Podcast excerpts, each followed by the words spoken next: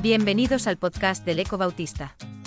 Una producción de la Unión Evangélica Bautista de España y Gran Comisión. Media. Puedes encontrar a este autor y otros muchos en 9.org o en tu plataforma favorita de podcast como Spotify, Apple Podcasts o Google.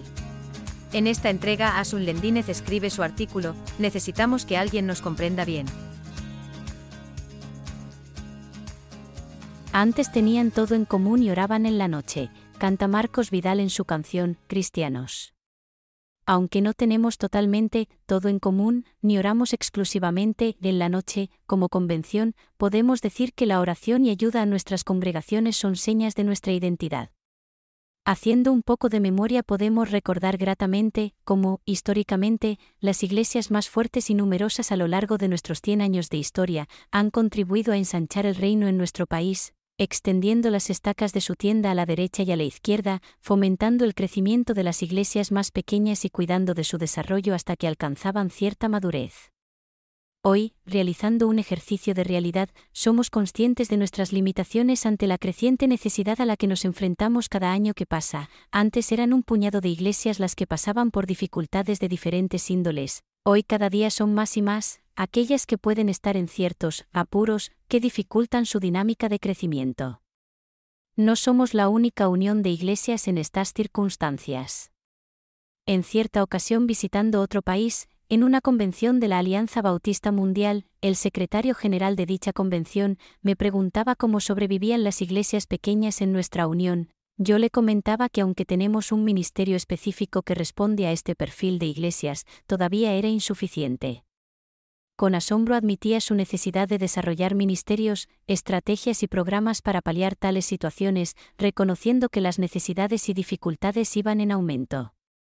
Creo que, en la actualidad, estamos ante una etapa que precisa una revisión de esa nuestra visión, ya que, la gran mayoría de nuestras congregaciones son pequeñas y necesitadas de que desarrollemos empatía y verdadero cuidado por su permanencia, subsistencia y testimonio allí donde están.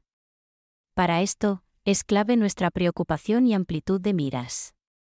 Se cuenta que el dueño de una tienda de mascotas colocó un anuncio en el escaparate que decía, se venden cachorros.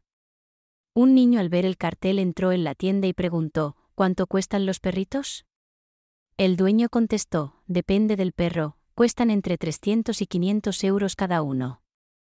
El niño metió su mano en el bolsillo, sacó algunas monedas y dijo, solo tengo 27 euros con 50 céntimos, ¿me deja por lo menos que los toque? El dueño se rió y dijo, ah, por supuesto, abrió la jaula y sacó uno de los perritos más guapos que tenía. El niño observó que uno de los cachorros estaba escondiéndose en el rincón de la jaula y parecía que caminaba raro. Entonces preguntó, ¿y a aquel qué le pasa? El dueño le explicó que tenía daño en la cadera y que siempre sería cojo. El niño se llenó de esperanza y exclamó, a ese es el perrito que quiero comprar. El vendedor le contestó, ah no, chaval, no creo que quieras comprar ese perro. Si lo quieres, simplemente, te lo regalo. El niño dijo, No, no quiero que me lo regales. Ese cachorro tiene el mismo valor que cualquiera de los otros. Estoy dispuesto a pagar lo mismo que por los demás. Si te parece bien, te entregaré todo lo que tengo ahora, y prometo darte 50 céntimos cada mes hasta haberlo pagado por completo. El vendedor siguió insistiendo en que no debería comprar ese cachorro. ¿Es que no lo entiendes, chaval? Dijo, este perro jamás podrá brincar y correr contigo como los demás perritos. Entonces el niño levantándose uno de los perniles del pantalón, le mostró el soporte de metal que reforzaba su pierna afectada por polio.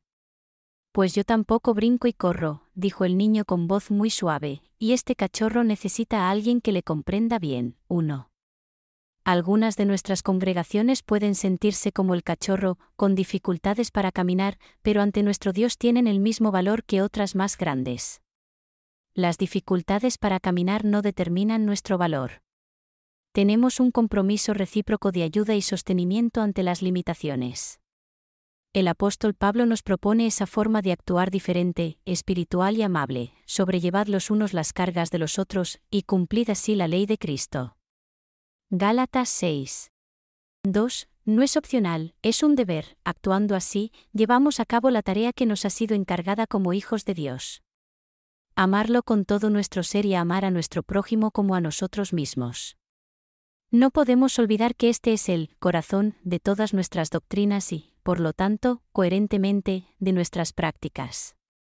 Sabemos bien que, si obedecemos estos dos mandamientos, estaremos cumpliendo todo lo que Dios requiere de nosotros. Amar así es más que holocaustos y sacrificios, de sobra lo comprendemos, aunque en ocasiones se nos olvida.